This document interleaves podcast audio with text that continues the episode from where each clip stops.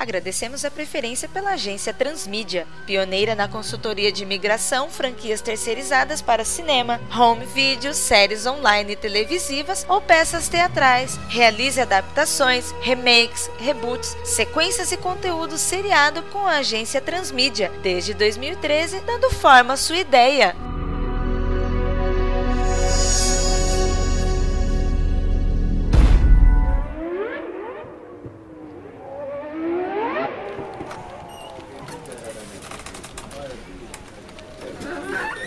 Bom dia, pessoal. Bom dia. Bom dia. Desculpa a demora, eu não posso me atrasar mesmo porque esse projeto vai ser bem corrido. Não sei se vocês sabem, na verdade devem saber porque foram convocados para estar aqui. A Transmídia recebeu um job para a gente fazer uma minissérie em quatro episódios de categoria pro Ayrton Senna. Nesse aniversário aí de 20 anos da morte dele, a gente tem que prestar uma ótima homenagem para esse cara que foi um ídolo nacional, um herói nacional, né? A gente tem um desafio pela frente porque a gente vai pela primeira vez aqui na Transmídia mídia abordar algo de teor biográfico. Então a gente tem que ser muito cauteloso com o que a gente vai colocar na tela para o pessoal assistir. Tem que ser verdadeiro, mas também tem que ser respeitoso. Lógico, isso não quer dizer que a gente não possa ser audacioso no que vai colocar.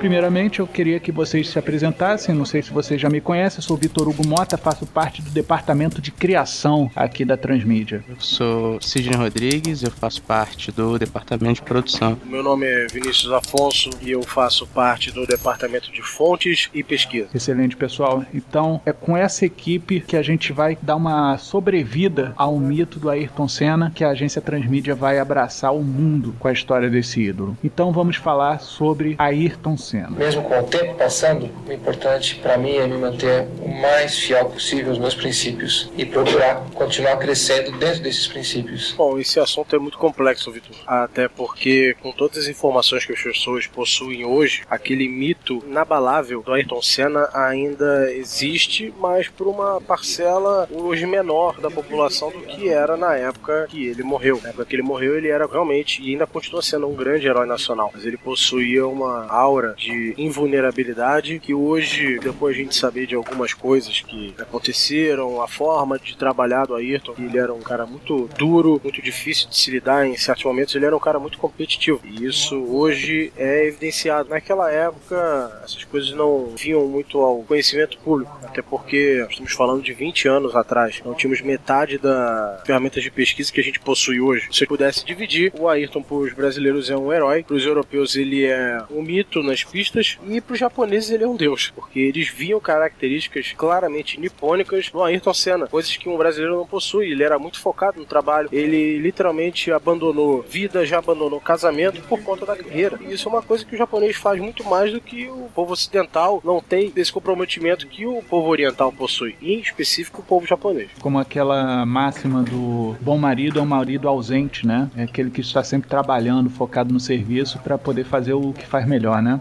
Exatamente. Ele foi muito ídolo no Brasil. Aquilo do brasileiro de torcer sempre por quem tá ganhando, né? A gente vê aí os esportes preferidos do Brasil, brasileiro vão mudando aí de acordo com quem tá no topo. E pro japonês acho que é muito isso, do os japoneses gostarem de automobilismo, é, mas nunca tiveram assim, um, um grande nome no automobilismo na, na Fórmula 1. Tiveram alguns nomes aí, alguns pequenos brilhos, mas nunca um grande nome. E acabaram se identificando com esse perfil aí que o Vinícius falou, o perfil do Ayrton, muito parecido com o japonês médio. E por estar em evidência, né? Nas corridas do Japão e tudo mais, e ser um expoente de um esporte que o japonês gosta tanto.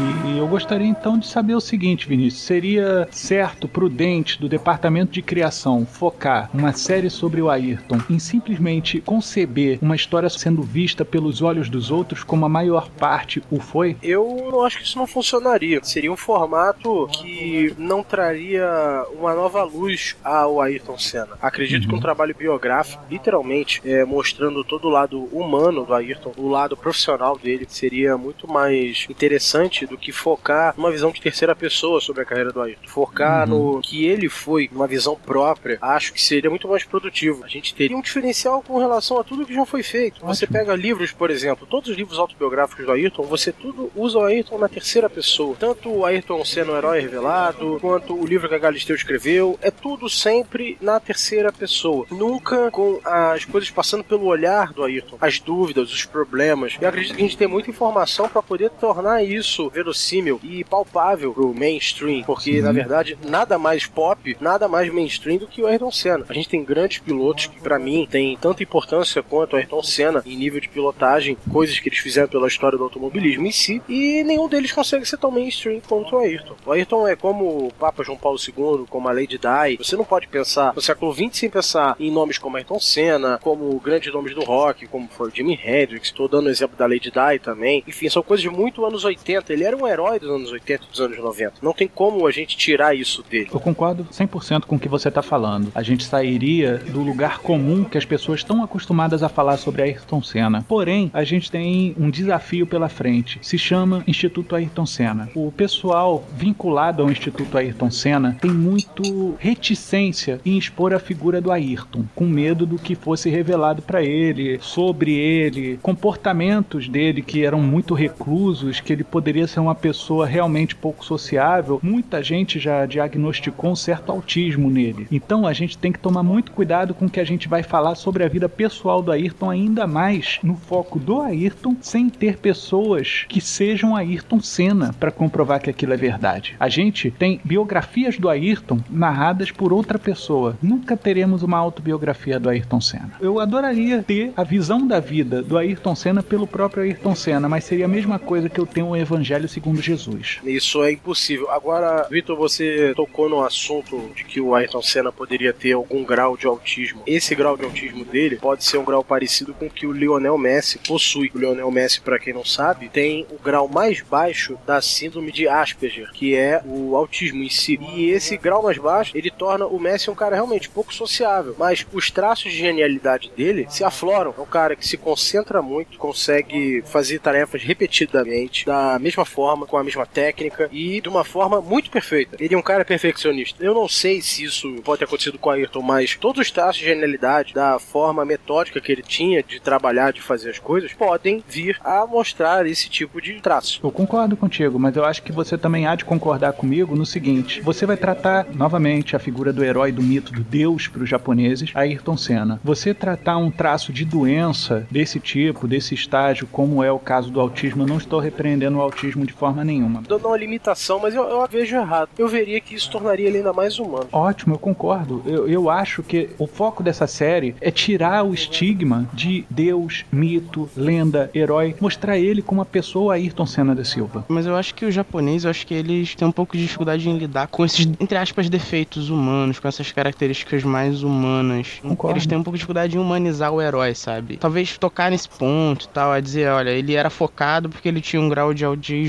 Talvez soe um pouco desrespeitoso com a figura herói Ayrton Senna. Olha, eu acho que a gente pode fazer isso de forma bastante sutil, Sidney. Simplesmente uma visita ao médico e ao longe. A gente pode colocar alguma coisa que denote que eles conversaram sobre alguma coisa. E o Ayrton olhando de forma compenetrada, profunda, como ele fazia antes de entrar em ação nos carros, né? Aquele olhar distante que ele tem. O Ayrton, quando ele dirigia, ele não estava no mesmo lugar. Ele estava a pelo menos 100 metros de distância onde ele estava. A capacidade de mentalização do Ayrton Senna sobre o traçado, sobre o que o carro fazia, era como se ele tivesse, Vitor falou 100 metros do corpo, eu diria que ele estaria 100 metros do que a da aproximação dele. Sim, ele sabia sim. onde extrair coisas que os outros pilotos não sabiam. Sim, sim, ele se coloca muito mais à frente de onde ele está na verdade. Ele tem um ponto futuro.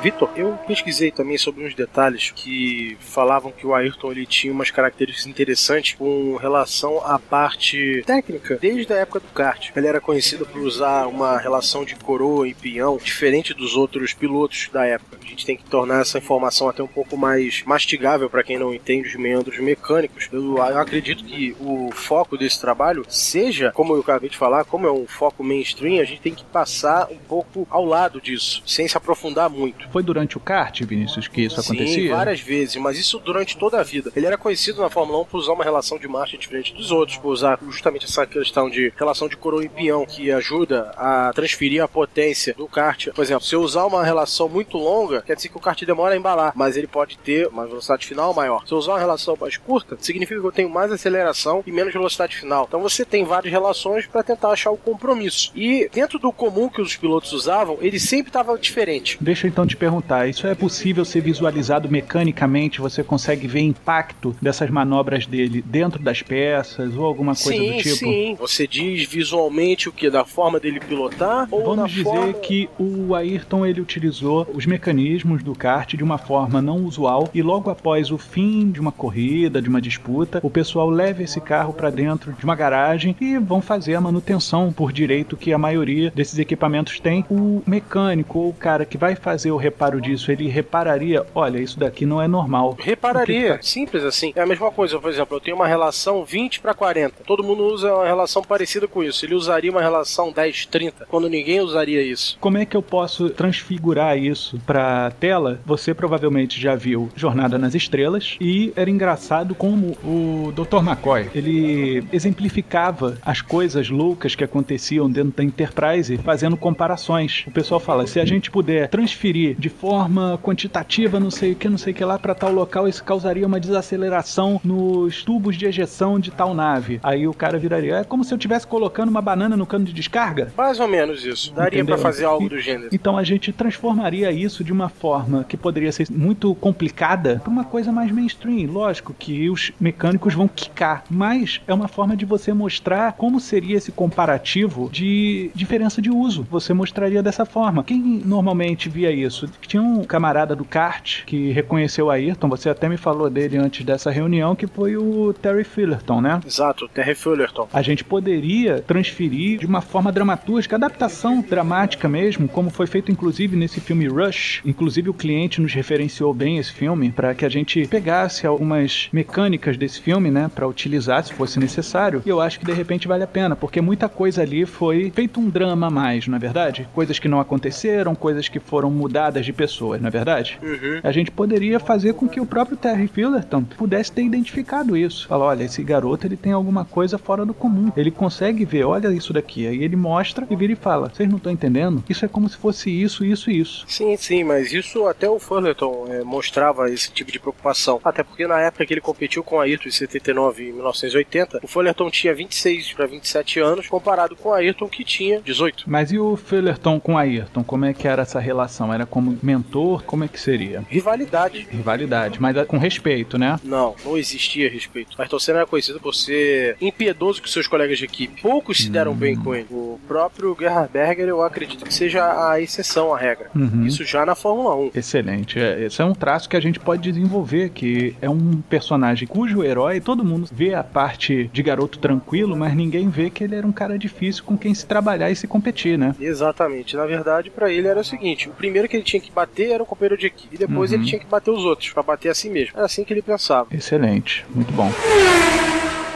A gente já sabe que no início de carreira o Ayrton já era um cara competitivo e que ele era até um certo ponto arrogante, não é verdade? Eu não usaria o termo arrogante, Hum. mas eu diria que ele era tão focado no que ele queria que ele não via mais nada pela frente. Ele não era empático, né? Não, o pessoal não tinha só. empatia com ele. É, Essa questão da empatia do Ayrton também é bem complicada a gente juntar isso na equação. Eu acho muito necessário a gente falar Não, dela, Vinícius, sim, porque a sim, gente vai vamos falar, da falar. pessoa. Eu quero chegar ao ponto. Essa questão da empatia vai muito também da forma como o Ayrton usou a mídia a favor da carreira dele. Desde novo, o pai dele, o Milton, sempre dava um jeito de vincular alguma notícia no jornal de bairro sobre Uhum. as performances do Ayrton no kart. Então, desde muito novo, o Ayrton sempre foi muito acostumado a dar entrevista. Ele sempre foi um cara muito articulado. Ele sempre soube lidar com os holofotes. Sempre soube dizer as coisas, sempre soube dar resposta. E Sempre teve aí muito você- lobby pra ele, né? porque assim, a palavra lobby, a gente pode usar ela de uma forma muito pejorativa. Usar o Uhum. lobby no caso do Ayrton Senna, significa que a gente está dizendo, ah, não, ele só chegou onde chegou, teve lobby. Não, não é isso. Ele teve muita visibilidade, que outros pilotos de início de carreira não tiveram essa mesma visibilidade que a dele, por exemplo. Ele soube aproveitar muito isso. Ele aprendeu muito cedo. Por isso que eu não digo que ele desenvolveu um traço de arrogância, até porque ele nunca foi arrogante, do termo, ah, não preciso disso, não preciso daquilo. Não, pelo contrário. Ele soube querer aprender todas as esferas para se preparar para chegar onde ele chegou. Ele tinha um foco muito bem definido, que era ser piloto de Fórmula 1. Ele precisou aprender a lidar com o jornalista, a lidar com a mídia, a saber soltar a notícia certa no jornal, para poder aparecer da forma correta para os patrocinadores para poder chegar onde ele chegou. Não é à toa que o Ayrton Senna, eu não me recordo de nenhum carro regular ou mediano que ele tenha pilotado antes de chegar na Fórmula 1. Ele pilotou pela Van Diem, que era uma grande montadora de chassi na Fórmula Ford, se eu não me engano, e na própria Theodore também, que era uma equipe muito boa nas categorias de acesso lá na Inglaterra. Enfim, por quê? Porque ele sempre soube usar tanto a parte midiática quanto os resultados dele para buscar patrocínios. Por isso que eu te disse, a gente usar da forma arrogante, pedante, não seria esse o perfil do Ayrton Senna. Acho que a gente pode mostrar que ele foi bem assessorado, ele soube usar essas ferramentas de mídia a favor da carreira, o que pra época era um diferencial. Não, ainda Sim. continua sendo. É, mas hoje as assessorias desses pilotos, desde jovens, você pega o Hamilton, que já era apadrinhado pela McLaren já não sei quantos anos e tal, desde pequeno. Hoje, como os talentos são muito mais escassos, principalmente na Fórmula 1, já se cuida dos talentos de quem se destaca desde cedo. E aí você tem um milhão de jornalistas de mídia, de relações públicas e tudo mais, algo que não era tão comum pra época ainda, né? E pelo que eu notei, o Senna, ele já tinha essa assessoria de casa, né? Então ele foi criado com isso. Então ele já tem uma postura, não que ele se sinta arrogante nem nada, ele realmente acreditava naquilo que ele estava fazendo, ele tinha um foco, ele tinha um objetivo e correu atrás desse objetivo. E como você falou, Sidney, ele utilizou as ferramentas disponíveis para ele para que ele tivesse sucesso na empreitada dele. E eu não vejo nada demais nisso. O que acaba soando um pouco arrogante, mas acho que nem proposital, é porque, principalmente em ficção ou biografias que fazem sucesso, tem aquela questão da superação, de superar qualquer coisa. E o Ayrton foi preparado para chegar onde ele chegou, mesmo desde pequeno. O pai dele já, desde a, quando ele começou a fazer sucesso no kart, já vislumbrava chegar onde ele chegou e usou efetivamente essas ferramentas para auxiliar a encurtar um pouco mais esse caminho. Em obras de ficção ou não ficção, isso acaba sendo um pouco arrogante, né? O fator superação, não que ele não tenha superado, principalmente na Fórmula 1, mas o fator superação meio que fica um pouco de lado nesse começo de carreira. Ele temos que tomar cuidado também, né, Cisney, por dois motivos. A gente não pode vilanizar o pai do, do Ayrton não, claro. para ele não parecer um Joseph Jackson, né? É. Que explorava o talento do filho, ficava fazendo lobby de uma forma negativa para os filhos, né? E ele acabou se vilanizando e transformou o filho num cara que teve problemas em aceitar desafios, né? Ele ficou uma criança reclusa. Só que no caso do Ayrton é diferente. Foi um pai que deu apoio pro filho, comprou a ideia do filho, né? Olha, então você vai ser bom, o papai vai te ajudar a ser bom. E fez o lobby do filho, ajudou, fez esse marketing dele interessante uhum. para que ele tivesse respaldado para poder prosperar no que ele queria. Não, não, não, mas eu acredito que a gente não vilanize o pai, até porque, como você falou, ele realmente acreditou na carreira do Ayrton desde jovem. Não foi à toa que ele investiu. Eu não veria uhum. isso como um vilanismo, pelo contrário, eu veria sim, isso como sim. uma grande ajuda, uma grande demonstração de amor. Eu concordo, concordo. É só a forma de transpor isso pra tela, Vinícius. Eu entendi o contraponto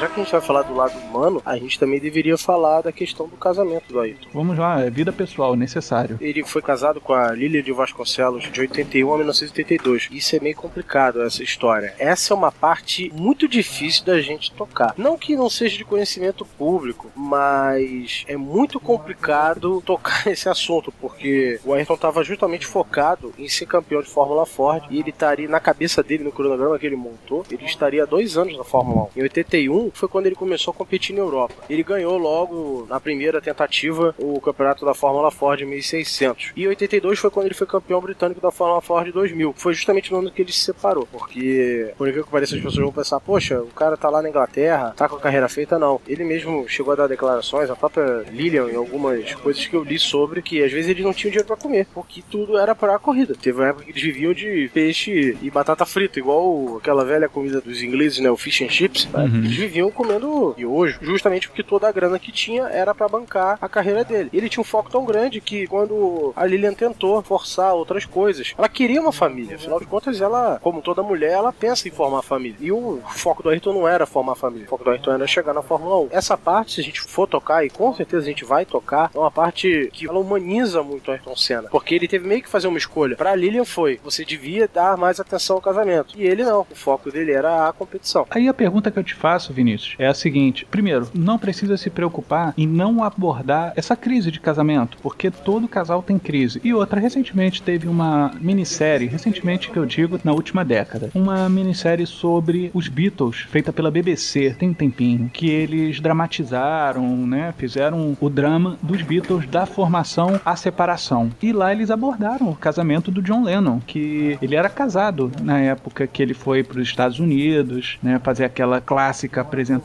e a mídia encobria isso. E a mulher dele sofria por conta disso. É, porque os Beatles, é, enfim, ser jovens solteiros que as menininhas queriam era parte do produto, né? O único contraponto é, tudo foi feito por conta da profissão. Era profissão acima disso tudo. E todo mundo esquece de falar sobre as pessoas que estão envolvidas nesse processo. Então, acho que pra gente abordar esse casamento, Vinícius e Sidney, a gente tem que falar sobre os motivos que levaram a Ayrton Senna a se casar com a Lilian. Uma pergunta. O Ayrton Senna teve relacionamentos, do ponto de vista produto, um pouco mais interessantes. Sim, É. o Ayrton Senna, piloto vendido pela mídia, realmente ele teve excelentes envolvimentos. Uhum. Mas o coração dele não estava ali, pelo jeito. Pois é. Mas pensando numa minissérie de quatro episódios só, o quanto vale a gente explorar realmente esse casamento que dura tão pouco? Eu acho que a gente tem sim que falar sobre o casamento do Ayrton porque foi a única vez que ele se casou. A gente tem que falar sobre esse evento importante e o que que ele já abriu mão na vida dele e da vida de outra pessoa com quem ele se uniu em comunhão para poder ter sucesso no que ele programou para ele, no schedule dele. Então é muito importante a gente falar sobre o casamento, dar importância sim a Lilian de Vasconcelos e mostrar que ele também erra como humano, ele era um homem e tirar até certos estigmas que recaíam sobre ele. Piquet que o diga. É, essa história do que eu acredito que tenha sido. Provocação. Que- É claro, é claro. Pura e simples, mas é uma provocação que uma figura pública como Nelson Piquet joga na roda, acaba queimando na roda de alguém. É, verdade. Pensando por esse ponto é bem crítico, inclusive.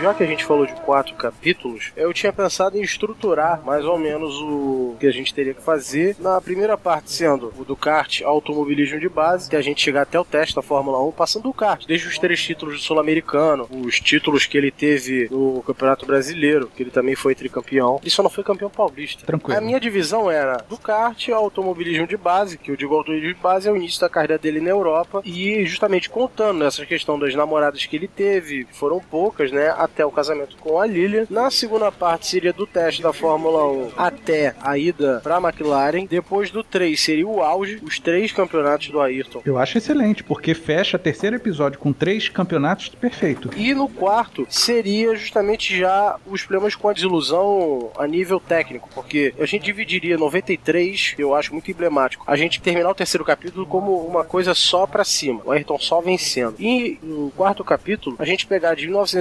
1992, quando ele teve que enfrentar na Williams de suspensão ativa, e ele fez o teste pra Fórmula Indy com o Emerson Fittipaldi. A gente nunca vai saber se era só pra pressionar o Ron Dennis e aumentar o valor do contrato dele, ou se ele também já pensava em ir para outra categoria. De qualquer forma, o Emerson estava apadrinhando isso. 93 foi o ano que, pra mim, foi o auge do Ayrton Senna, apesar dele não ter ganho o título mundial naquele ano. Ele fez apresentações de 90% das corridas memoráveis. E em 94, bom, a gente sabe o que aconteceu quando acontece a morte do Ayrton, mas aquelas três corridas que antecederam tem muito material. Você tem toda uma questão do início da Fórmula 1 em 94, com mudança de regulamento muito acentuados, do jeito que a gente está vendo aconteceu hoje, inclusive, e teve essa questão dele acusar a Benetton de sabotagem, o que foi comprovado posteriormente que era real, e os problemas que aconteceram em San Marino, o acidente com o Rubens Barrichello, o acidente com o Roland Ratzenberger, a preocupação constante de segurança do Ayrton Senna, afinal de contas ele era o presidente da GPDA, que é a Grand Prix Driver Association, os pilotos de Fórmula 1 têm um presidente para poder legislar sobre eles como se fosse o sindicato dos pilotos. E terminar o quarto capítulo como se fosse, entre aspas, a queda do herói. Eu acho que dividir isso tudo na jornada do herói poderia funcionar muito bem. Como a gente falou, sempre ponderando também essa questão humana. Por exemplo, no início, se a gente tivesse que colocar uma mulher para cada fase do Ayrton Senna, a última fase, com certeza a gente teria a Adriana Galisteu. Isso até para separar a questão de elenco. Sim. Na terceira parte, a gente teria a Xuxa. Sim. Na segunda parte a questão das controvérsias entre ele e o Piquet, que teve essa questão das outras mulheres que ele namorou. A gente pode também incluir aqui no meio aquela mulher que disse que teve um filho do Ayrton Senna, aquela modelo, que eu não me recordo o nome agora. E na primeira parte é óbvio, a gente tem que focar muito nessa parte do foco tão grande do Ayrton na carreira e também nessa questão da Lilian, né? Que ele teve que se dividir. Ela, inclusive, ficou muito abalada quando se separou do Ayrton. Ela queria ser mãe,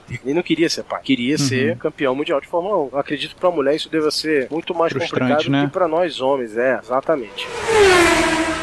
O Ayrton foi um pioneiro em várias coisas. Ele foi um pioneiro justamente até nessa questão de preparação física dos pilotos. Todo Sim. mundo sabe que o Ayrton Senna era um cara muito franzino. Ele não tinha uma complexão física de atleta. E ele teve que se preparar fisicamente para poder aguentar essas transições. Se já pilotar no kart já é uma coisa que demanda muita força física. As pessoas acham que você tem que virar com força o volante, não. Apesar do Ayrton ser um piloto que ele tinha uma agressividade muito grande ao pilotar, mas você tem que ser suave. E essa suavidade consome muito você mentalmente e muito fisicamente. Desde o kart até o Fórmula, o carro é uma extensão do seu corpo. Você sente muito mais o carro no Fórmula do que um carro de turismo. Você sente tudo o que acontece. E o Ayrton era um cara muito sensível para esse tipo de coisa. Para ele poder aguentar o rojão de pilotar, até porque naquela época os carros eram muito mais difíceis de pilotar do que hoje, o Ayrton teve que se preparar psicologicamente e fisicamente para essa tarefa. Se você quiser um mentor do Ayrton, você pode incluir o Nuno Cobra hum. na lista. E eu garanto que ele vai ser um personagem muito legal, porque ele vai trazer muito dessa parte humana pro Ayrton Senna. Eu acho que você vai se afeiçoar muito com o Nuno Cobra. Nuno Cobra, tá. Vou colocar ele aqui no, na nossa lista de casting também.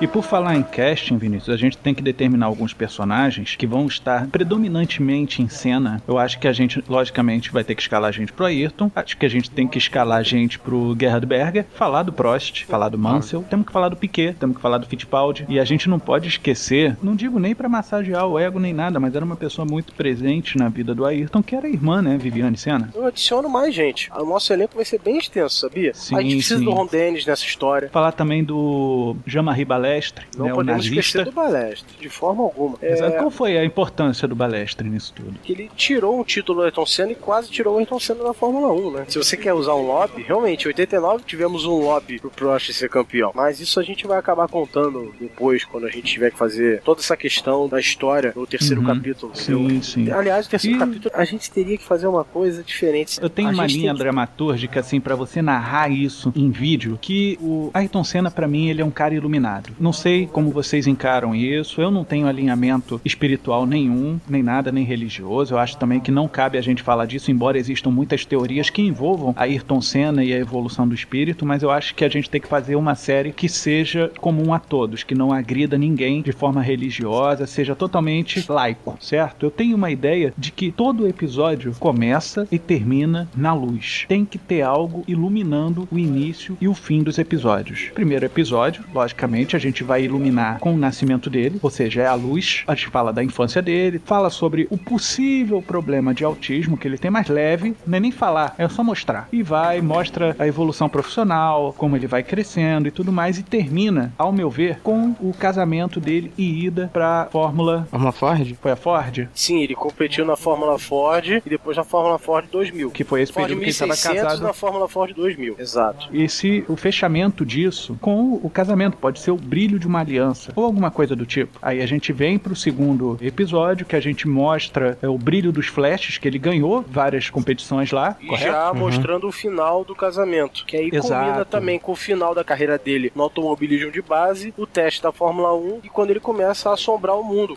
o início de carreira dele na Toleman e depois com o contrato para Lotus, os primeiros grandes exibições, a primeira vitória, até assinar com a McLaren. Terminando o segundo capítulo com os flashes porque ele assinou com a McLaren. Sim. Olha só, que emblemático. E o terceiro capítulo, depois a gente contar da saga dele da McLaren até o tricampeonato, aconteceu essa questão do Balestre também, dele do Prost, que vai ser o grande foco do grande duelo, enquanto ele teve na McLaren de 88 a 91, não tem como se associar o nome Ayrton Senna ao nome do Alan Prost. Só quero te dizer o seguinte, Vinícius, ah. eu concordo contigo. Segundo episódio começa com Flash e acaba com Flash. Só que o terceiro episódio não pode começar com Flash nem acabar com Flash, não, não, a gente vai estar come... repetindo fórmula. É, eu não digo começar começar e acabar. Você só terminou o, os episódios com os Flash, entendeu? Quer dizer, se bem que o, terceiro, o segundo você vai acabar começando com o Flash, que é quando ele assinou pra Fórmula 1. Exato, é o que eu tô falando. O primeiro episódio é a luz do nascimento e a luz do brilho da aliança, seja lá o que for. Porque são família. O primeiro episódio é família. O segundo episódio é ele. O terceiro episódio é ele, sabe? Daí então é só ele. Por isso que no segundo episódio começa com Flash e acaba com Flash. Uhum, mas é porque a questão do Flash que eu tô tentando pensar é o seguinte: os Flashes mostram como ele foi um herói pra mídia. No terceiro capítulo eu também acabaria com os Flash, que foi quando ele virou literalmente um herói. Depois do tricampeonato do Senna, ele virou um herói mesmo, mais do que ele já era. Eu posso Quando- ser ainda mais emblemático. Eu sei como termina o terceiro episódio. Termina com ele erguendo a taça e o sol refletindo no troféu dele. Uhum. Eu quero começar isso. Como é que foi o início dele na McLaren? Pra mim, eu acho que o Flash, na verdade, tem que ser a ignição do motor. Gostei dessa história, gostei disso. Tudo tem que ser um brilho, algo tem que brilhar. Você falou que o Ayrton Senna é um cara iluminado, então tudo você está sempre referindo a algum brilho. E eu- é porque essa questão dos flashes, a gente vai começando com uma ideia e vai parecendo outras. Tanto que no quarto capítulo, quando terminar tudo, tudo também tem que acontecer com algum brilho. Os flashes, nem que seja da coletiva de imprensa, pra dizer que ele, no final, pra poder avisar que ele morreu. Toda essa questão do flash, do brilho, tem que aparecer, tem que fazer parte. Essa questão do brilhar. Eu só sei como é que vai terminar, Vinícius. Eu acho que a gente não tem que abordar a mídia na morte dele. Acho que tem que terminar na morte e ponto. Exato. No momento que ele O bate, muro, tela branca. é, nem, que se- nem que seja, sabe, o muro branco crescendo. Exato, O Vinícius. muro branco crescendo na frente dele ele. O momento que ele bate é o último flash. É o último momento do Ayrton Senna foi ali. Gostei. Aí, isso é Corajoso. quando a gente passar créditos, né? Aí a gente passa trechos das notícias e tudo mais, mas isso não faz mais parte da narrativa. Ah, entendo, entendi. Não faz mais parte da narrativa total, entendo. Entendeu? Porque o Senna não tá mais participando daquilo. Cara, eu tô arrepiado Aí, aqui. aí vai ser a, desculpa. última- a única parte do filme que vai ser contada em terceira pessoa. Exato. Uau, interessante. aquele Gostei.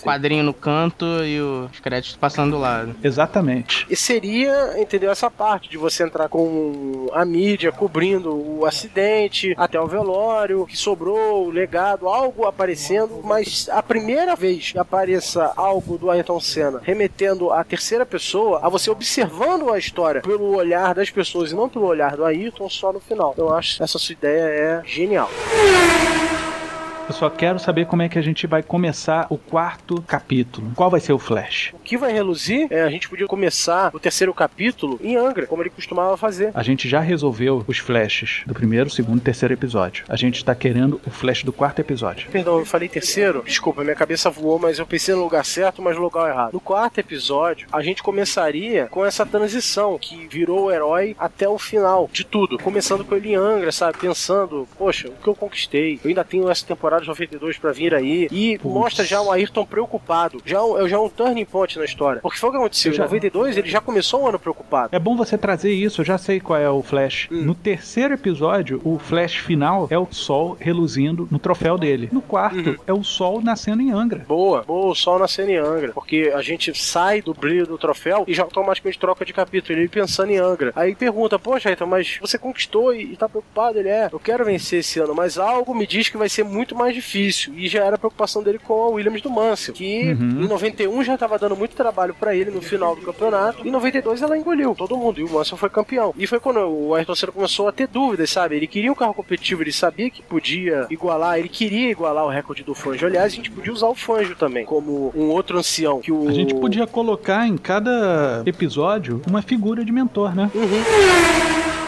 Olha só, uma coisa que eu te falar, parece piegas o que eu vou dizer, mas eu não sei como a gente vai encaixar um cara nessa história. Porque ele, querendo ou não, tá dentro dessa história também. Galvão Bueno. É amigo pessoal do Ayrton Senna. A gente não pode desviar dos fatos. Se isso é um fato, a gente vai ter que falar disso. Sim, sem sim, problema sim. nenhum. Em que momento decisivo Galvão Bueno estava presente? A gente podia usar isso já nessa questão do último capítulo. Por exemplo, já em 92, pô, crianças, tem o Bruno Senna e o Cacá Bueno. Eles, eles foram criados, mas eles têm mais ou menos a idade, são contemporâneos. Pode aparecer até o Galvão falando sobre isso. Poxa, agora você tá com o mundo aos teus pés. E ele se mostrando preocupado. Isso Ah, isso seria daí é o começo do quarto episódio. É um motivo Seria. pra ele estar em Angra e tudo mais. Eu acho que é uma forma de você linkar. É, e ele, ele e o Galvão Bueno sempre viajavam, às vezes de férias, enfim. Eu não quero explorar muito a figura do, do Não, Galvão, sim, porque sim. ele é uma figura que ele pode ser muito bem substituída. Na assim, não precisa aparecer tanto. A gente não precisa ter muitas cenas com ele, mas essa cena eu acho importante a gente falar disso daí, porque o quarto episódio nada mais é do que a derrocada do Senna. Derrocada do do herói. É Exato, é a a queda do que vai herói. acontecer, a queda do herói. Exato. Então, ele já começar o quarto episódio com o mundo aos pés dele, você já tá ainda trazendo aquele resquício do terceiro ato, que é o do terceiro episódio que ele tá com o mundo realmente aos pés dele. Se a gente for observar dessa forma. E no final de 92 teve a questão do teste da Indy. Em 93 ele foi pra pista determinado a, a lutar o máximo que ele podia. E foi outro baque pra ele, porque ele queria assinar pela Williams em 93. E o Prost, quando voltou, ele vetou Ayrton Senna. E a rivalidade dele chegou ao ápice naquele ano. Os dois pilotaram muito naquele ano. Pilotou realmente de uma forma genial, como só o Prost podia fazer. Enfim, o cara não ganhou quatro títulos mundiais à toa. Prost sem Senna e Senna sem Prost. Enfim, é o grande nêmesis do Senna, né? Não tem Sim, como a gente sim. não dizer. Pra última parte mesmo, a gente podia retornar à figura do Fullerton. Porque é engraçado, em 93, o Senna deu uma entrevista que ele lembrou do Fullerton. Quando perguntaram, ah, qual foi o melhor piloto que mais te desafiou, que você mais gostou de correr contra? Aí ele lembrou do Fullerton. Isso em 93. Olha que estranho. Todo mundo achava que ele fosse falar do Prost, mas ele falou do Fullerton. E ele fala isso, inclusive, no filme, no, no, No Senna, documentário né? do Senna, Isso né? lembra, Isso é bem lembrado justamente nessa parte. Mas não tem como não, não lembrar disso. É, isso é um clichê que a gente vai acabar tendo que usar. Essa parte Clichês humanizam, Vinícius. então a Clichês gente não humanizam. precisa, Enfim, não mas precisa essa se preocupar parte com isso. eu acho que é bem interessante. Eu não lembro se no documentário eles usam essa parte para poder entrar em 94. Mas em 94 existia essa questão da afirmação: será que vai? Será que não vai? Todo mundo com uma grande expectativa. E uma coisa que eu quero usar, eu acho que isso deve ser lembrado. Porque em 94, o Senna, todo mundo sabe que ele já era mais do que herói. Mas o abandono dele em Interlagos e o abandono dele lá em Aida, todo mundo começou a pressionar o Ayrton por resultado. A mídia do Brasil começou a falar: pô, mas a Williams é um grande carro e o Ayrton tá com desempenho à altura. Mas poucas pessoas sabiam de que aquele carro era, na verdade, um carro muito mal nascido. Ele era o mesmo modelo do Prost, só que sem os apêndices eletrônicos que tornavam o carro pilotável. Aquele carro era muito extremista. O Adrian Newey, quando fazia os carros, o Adrian Newey, o cara que hoje é o projetista da Red Bull, ele era o projetista da Williams naquela época. O negócio do Adrian era fazer, é até hoje, fazer carros no limite da aerodinâmica, carros muito baixos, que aproveitem ao máximo toda a questão de como o ar passa pelo carro, para poder... Toda a física que podia inferir no carro, ele queria colocar lá. Exatamente, entendeu? O Adrian Newey e o próprio Colin Chapman, que foi o cara que revolucionou o automobilismo com os seus projetos, botar o motor, tirar da frente, botar atrás e acoplar com o câmbio, eu digo que são os dois grandes nomes que fizeram as maiores modificações, entendeu? O Newey com as grandes modificações aerodinâmicas pós-modernas e se eu for usar o período pré-cambriano da Fórmula 1 lá com o Colin Chapman, entendeu? E esse carro era muito extremista. Ele teve que fazer sofrer várias adaptações pro Ayrton pilotar. Inclusive, uma delas foi a que causou a morte dele. Eu até hoje, cara, não consigo acreditar que uma equipe de engenharia tenha feito uma gambiarra deste tamanho. Mandasse fazer outra peça e não cortar e soldar. Eu acho que não, não cabe a gente vilanizar alguém pela morte do Senna, então acho sim, melhor a gente sim. nem falar eu- disso. É, eu tô lembrando dessas coisas até pra gente surgir ideias. Não que isso venha a aparecer, mas a gente tem que mostrar o Ayrton preocupado, é o Ayrton brigando com a equipe pra melhorar o carro, contar daquele dia 29, do dia 30 e do dia 1 Sim, 29 sim. de abril, 30 de abril e 1 de maio. Sim.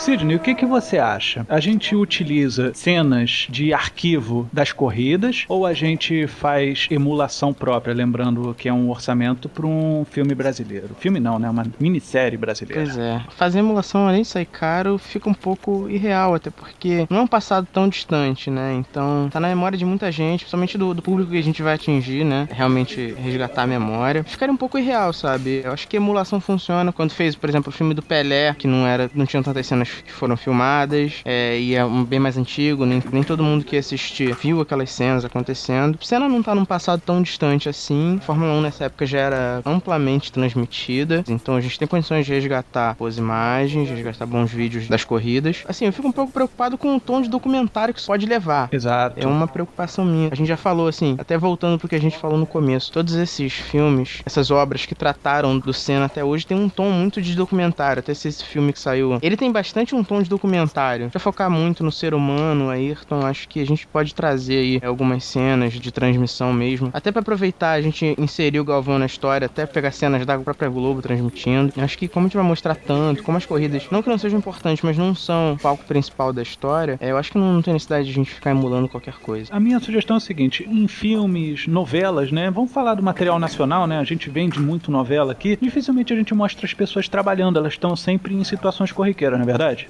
Então, a gente não precisa mostrar ele o tempo todo no trabalho. Como você falou, Sidney, a gente vai mostrar a pessoa humana, por mais Faustão que isso soa, do Ayrton Senna. Então, quando a gente for abordar a corrida, a gente vai ter que abordar a corrida pela ótica dele. Então a gente pode colocar a câmera de dentro do carro. O que, que você acha? Pensando em orçamento. Vamos ter a visão do Ayrton Senna dentro do seu carro, dele fazendo a corrida. É, mas eu acho que é um pouco mais novo, né? Acho que não tinha tanto antigamente essas microcâmeras, não. Tinha, já tinha, É, já. Mas é, o, o importante é dar essa visão da corrida pro Ayrton Senna, que aquele era o campo dele. A gente mostrar a corrida do ponto de vista dele, não do ponto de vista geral. É do tipo aquele desenho Super Campeões, o que, que ele tá pensando na hora ali, naquele milésimo de segundo, que tipo de, É mostrar o Ayrton. que tipo de decisões que ele tomava. Aí a gente colocar a corrida desse jeito e quando a gente for mostrar outros pontos da corrida, a gente colocar isso rolando numa televisão, rolando no jornal, foto de jornal ou coisa assim. Coisas que mostrariam coisas que seriam documentário, tá entendendo? Que entrariam fácil no documentário, a gente mostraria isso em documento. Um flash, um flash de um pódio, aqui ali. Mas assim, você colocando no jornal, você colocando na revista, você colocando na televisão, que eram os veículos de mídia da época.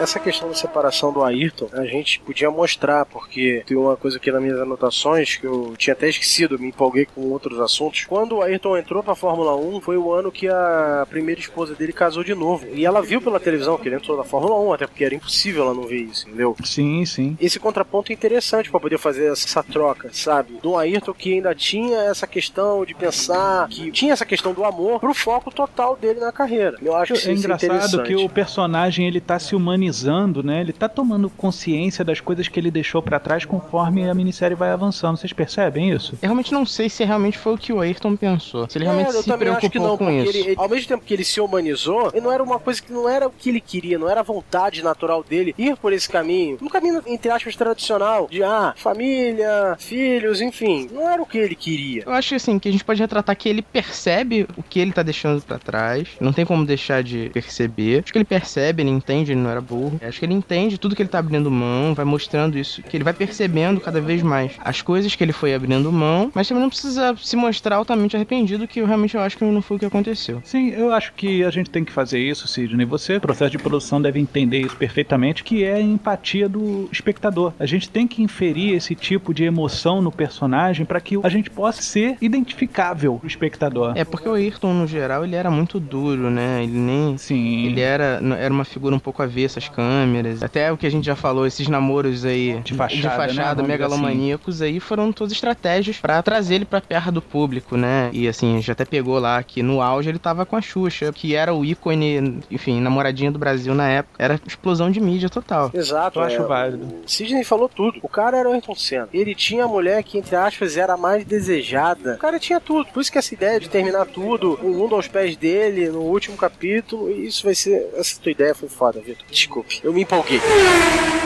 Pessoal, já temos uma boa história, comovente. Eu tô sinceramente comovido com o que a gente fez aqui. A gente ainda vai melhorar muito até o cliente vir aqui, que eu quero que ele sinta o que eu senti aqui. Mas para isso a gente precisa apresentar uma equipe técnica para ele, com elenco, direção e produção. Eu fiz até umas escalações aqui, mas a gente vai ter outros personagens que, por exemplo, eu não consegui escalar porque a gente foi vendo durante essa nossa conversa. E logicamente eu acho que a gente tem que começar com a Ayrton Senna. Pro papel do Ayrton Senna, a minha primeira opção é um ator pernambucano de 33 anos, de 1,81m, que é o Armando Babaioff. Por que, que eu escolhi o Armando Babaioff como minha primeira opção? Primeiro, olha o olhar desse cara. Olha o olhar distante que esse camarada tem. Eu escolhi ele nos olhos. Lógico, ele tem um físico que lembra um pouco o Senna. O cabelo crescer vai ficar ondulado que nem o do Senna. Tem um porte físico parecido. Mas olha o olhar desse cara. Eu só acho esse nariz um pouco exagerado. Largo, eu também É, eu acho, acho o nariz dele um pouco largo, tá um pouco inverossímil com o Ayrton. Sabe quem eu pensei, mas aí teria que usar uma lente de contato? Sim. Pra ser mais global até, Gabriel Braga Nunes. Eu concordo, ele tem umas coisas muito parecidas com o Ayrton, só que eu acho que ele tá um pouco velho pra ser o Ayrton, pra gente trazer ele da primeira temporada até a última. Acho que com os atores restritos ao nível nacional, Nacional, cara. Orçamento, orçamento. A gente vai falar de um ídolo nacional e a gente vai falar com um elenco nacional, inclusive pros personagens internacionais. É o desafio, esse é um desafio muito grande. Enfim, eu acho que o Gabriel Gabriel Braga Nunes seria uma excelente escolha. O próprio Gabriel, quando usa o cabelo comprido, ele fica com o cabelo parecido com o do Ayrton. Pra mim, Sem seria o problema. Ayrton, o Ayrton perfeito. Ótimo, a gente deixa na opção pro cliente. Se ele achar por bem, a gente faz maquiagem de rejuvenescimento. Tem uma novela recente aí que o Gabriel Braga Nunes ele tem um- uma contraparte mais jovem dele na novela. que parecida teve aí. até. De repente pega, acho que é alguma coisa Leican, que é Maciel ao contrário. É Guilherme Maciel Costa, é verdade.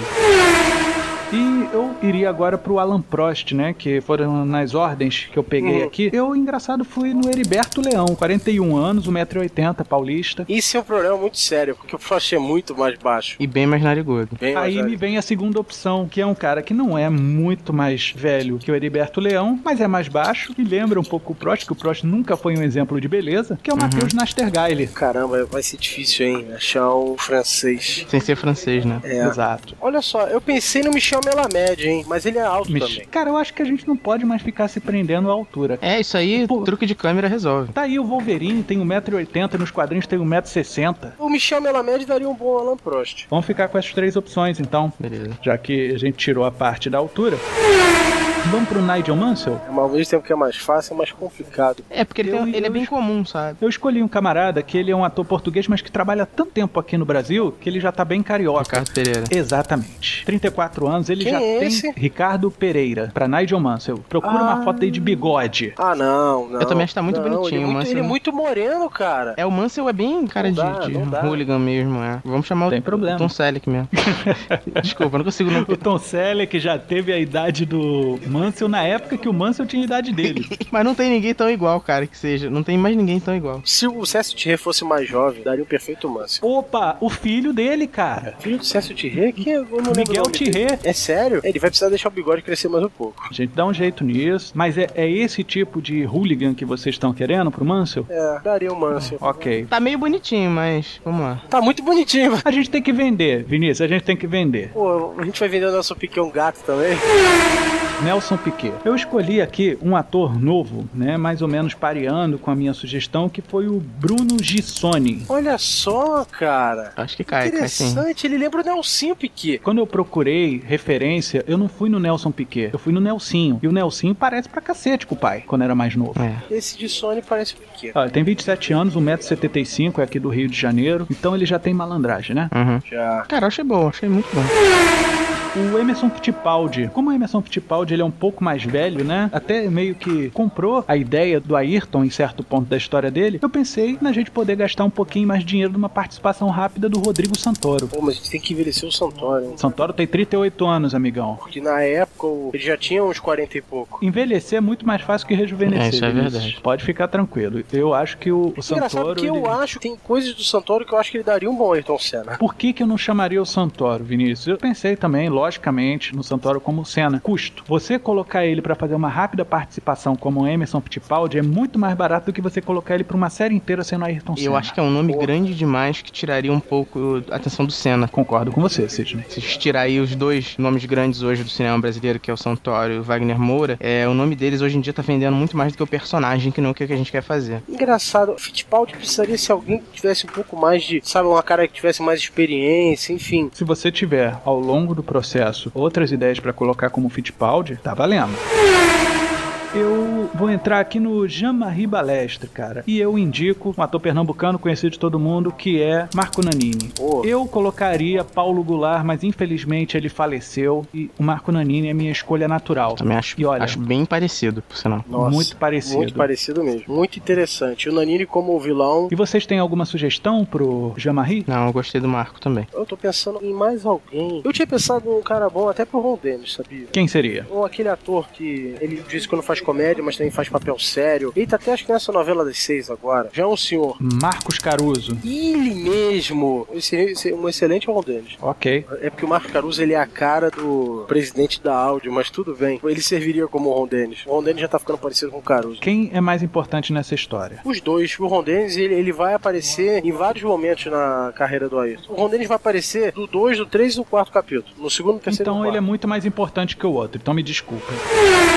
Vamos passar pro Terry Fillerton. Essa vai ser difícil fazer com um cara com o Fullerton. Não vai ser porque eu já sei um cara que vai casar legal com o estilo dele, que é o Caco Ciocler. Sério? Vai por mim, dá uma olhada na cara do Fillerton, tira a parte do nariz. Eu tô falando pela postura. É, tá com uma idade razoável. E o Caco Ciocler é um cara fácil de você rejuvenescer. É, tira essa barba ele já fica 10 anos mais novo. É verdade, E eu cara. tenho E o Ciocler pode deixar um bigodão que a barba dele cresce. É, Isso, isso. acho justo. E eu tenho a opção das menininhas, porque eu vi aí o- uma foto do Fillerton sem camisa. Vamos chamar também um cara que é o Rodrigo Lombardi, né? Ah, será? Deixa pro cliente dar a opinião dele sobre isso daí. O importante é a gente dar mais de uma opção pra ele, entendeu?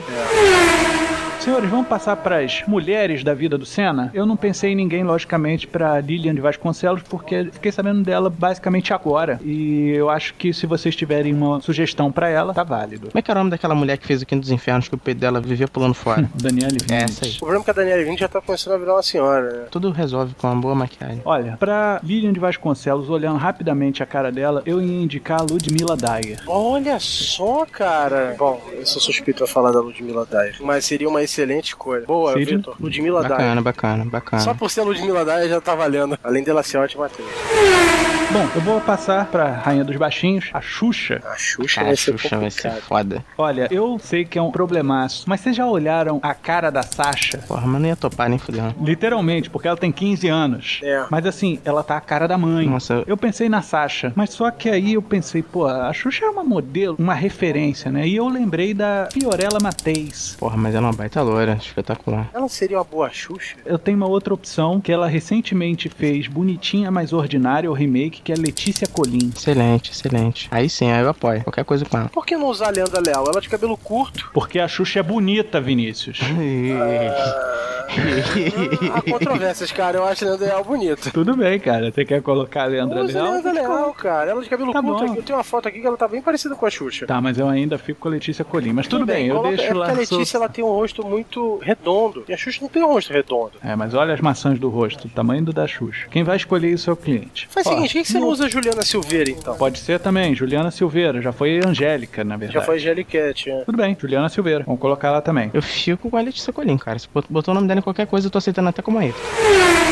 Pra Adriane Galisteu, eu tenho duas sugestões. A primeira é a Luísa Valderato. Acho que eu tô vendo fotos dela com a carinha de muito redondinho, o rostinho. Mas se bem que a Calisteu tinha um rostinho redondo nessa época. Exatamente, cara. Hum, é verdade. Anos 90, assim. Ela era mais meio do que ela, muito magrinha, muito mais hoje do que ela era na época. É. Exato. Até porque ela tem uma carinha mais jovem e é mais ou menos o que era assim na época, né? E a outra sugestão que eu faço é Giovanna Eubank. Essa já é uma opção mais modelo. Rapaz, essa mulher aqui daria uma Galisteu perfeita, Assim, mas eu tô vendo a Galisteu atual, não a Galisteu dos anos 90. Pois é, a gente tem que lembrar desses parâmetros. Bom, bota ela junto, mas eu acho que a, essa menina que a gente falou agora, ela tem mais o perfil da Galisteu, a Luísa Valderato.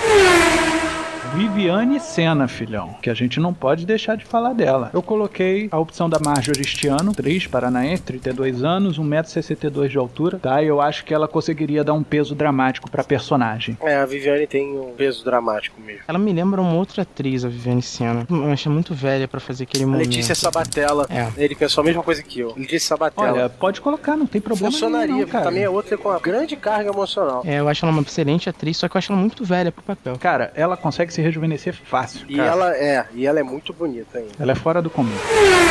Senhores, feito isso, vamos partir para a parte técnica aqui mesmo, que é direção e produção. Eu tenho três opções aqui para direção e três opções para produção. Para diretor, eu tenho disparado o Fernando Meirelles, tá? Ele fez Cidade de Deus, vocês conhecem, Uhum. tá? Ele tem 58 anos, é de São Paulo. Tem a outra opção também que é o Bruno Barreto, 59 anos, do Rio de Janeiro. E se a gente for fazer alguma coisa junto à Globo Filmes e tal, falar junto à casa da Globo, eu tenho o Ricardo Oddington, Uhum. que ele tem 53 anos e é aqui do Rio de Janeiro também. Isso pra direção. Direção. Certo. Como o filme vai ter algumas coisas de ação por conta das cenas de corrida, eu acho que o Padilha funcionaria pra dar um ritmo mais rápido. O, o meu problema com o Padilha na direção, Vinícius, tanto que eu coloquei ele. Você colocou o Padilha, É. Padilha como produtor. Exato. Por que, que eu não colocaria o Padilha como diretor? Não por causa do preço dele, porque o Padilha, ele é visceral, sabe? Ele tem uma narrativa, às vezes, muito bruta. É, eu não acho que é o, ti- Que eu é, acho- não acho que é o tipo de obra que ele faz, não. Não acho que é o tipo de obra que ele faria como essa obra mereceria, com esse toque emotivo, sabe? Eu acho que ele sim teria função em outro ponto da nossa equipe técnica. Gosto mais do Meireles de todas essas sugestões aí. Uhum. Eu vou deixar esses três aí, o cliente se decide qual ele vai querer. Na produção, pessoal, eu pensei em três caras. Logicamente, a gente já conversou anteriormente aí em relação à direção, por que, que eu não escolheria o José Padilha para diretor. Mas por que como produtor? Ele é nome. As pessoas querem ter o nome associado ao José Padilha, dirigiu o Robocop, dirigiu Tropa de Elite. Ele tem um nome que traz dinheiro e outra, ele sabe produzir, ele sabe investir em tecnologia, ele sabe garimpar informação. Uhum. Então, acho que ele seria um excelente produtor. Mas eu também tenho outros dois produtores. Falando com a Globo Filme filmes, é difícil você falar de produção e não falar de Daniel Filho. Acho muito comédiazinha brasileira. Realmente, ele tá muito. Sujou muito nome com essas comédiazinhas meia boca da Globo. Ok, pode ser. Mas vamos deixar o nome, pode ser que role. Uhum. E o outro, justamente do filme do Senna de 2010, 2011, que foi o diretor que foi o Azit Kabadia. Ele fez esse documentário do Senna lá pela França. Tem 42 anos, ele é de Londres, né? O Daniel Filho tem 76, né, cara? Enquanto o Zé Padilha tem 46. Então a gente tem uma boa balança aí. Acho, acho a ideia do Padilha bem interessante, pensando em trazer dinheiro. Gosto da ideia do Daniel por apoio da Globo. Acho que pra trazer dinheiro também é mais fácil, mas eu não sei se ele ainda sabe fazer esse tipo de produção sem ser comédia pastelão do Zorra Total. Ok, sem problema. Então Jorge Fernando nem pensar, né? Nossa, ia virar um cena um musical. eu acho, sinceramente, que a gente teria uma boa aproximação com o pessoal na França ou na Itália para falar do Ayrton. Com certeza algum produtor de lá algum europeu gostaria de participar do projeto. Eu não estou é, dizendo mas... americanos, é, em é, nível Hollywood, mas alguma coisa franco-italiana com certeza ajudaria muito. É, mas aí eu acho que não precisa, a gente não precisa ter um produtor executivo vindo de lá. Eu acho que, acho que os produtores aqui conseguiriam garimpar dinheiro lá, com certeza. Uhum. Mas... É, o Padilha ainda é, mais, sim. né? Que ele tá com voz ativa lá fora. Acho que pode ser uma fonte aí de financiamento, mas acho que não precisa, a gente não precisa necessariamente ter um produtor vindo de lá. Sem problema. Agora, não existe nada eterno, né? A não ser Deus. Bom, senhores, a gente tem uma série excelente, tá? A gente pode fazer uma coisa que vai tocar o coração de qualquer brasileiro. Tocou o meu, por que, que não vai tocar o de pessoas que realmente se identificam com o automobilismo e ainda mais com o herói Ayrton Senna? Quero agradecer, Vinícius. Muito obrigado pelo Departamento de Fontes e Pesquisa. Foi primordial a sua participação. Muito obrigado, Vitor. Eu tô aqui para fazer o meu trabalho da melhor forma possível. Eu tentei trazer as matérias da melhor forma, mais técnica e mais isenta a gente sabe que tem muita gente que hoje coloca o Ayrton numa balança. Ou ele era malvado, ou ele era bonzinho. Eu acredito que os extremos não existem. Ele era o ser humano. E acho que essa é a nossa proposta, de trazer o lado verdadeiramente humano do Ayrton. Tanto as coisas boas, que a gente sabe do talento dele na pista, como os erros e acertos de qualquer homem. Todo mundo acerta, todo mundo erra. Você falou tudo. O que eu tenho que dizer, Sidney, muito obrigado pela sua presença. Departamento de produção tem um trabalhão aí. Ainda temos gente do elenco para poder encontrar. Certo. É, queria agradecer a oportunidade de participar do projeto projeto. É a cena que é um ídolo nacional. Enfim, trabalhar esse tipo de figura é um desafio grande, muito bom participar disso. E a gente ainda tem muito trabalho aí pela frente. Exato, a gente tem um cliente rigoroso aí, então é melhor a gente parar de falar e colocar a mão na massa. Inclusive, Vinícius, pega aí a garrafa térmica. Dona Penha deixou isso aí, mas estava vazio. Acho que a gente bebeu bastante café durante o nosso trabalho criativo. para não dormir na direita também dar forma sua ideia. Seja um cliente da agência Transmídia. Basta enviar sua sugestão para orçamento no e-mail contato arroba agenciatransmídia.com.br e em breve retornaremos. A agência Transmídia agradece a sua atenção e tenha uma boa semana.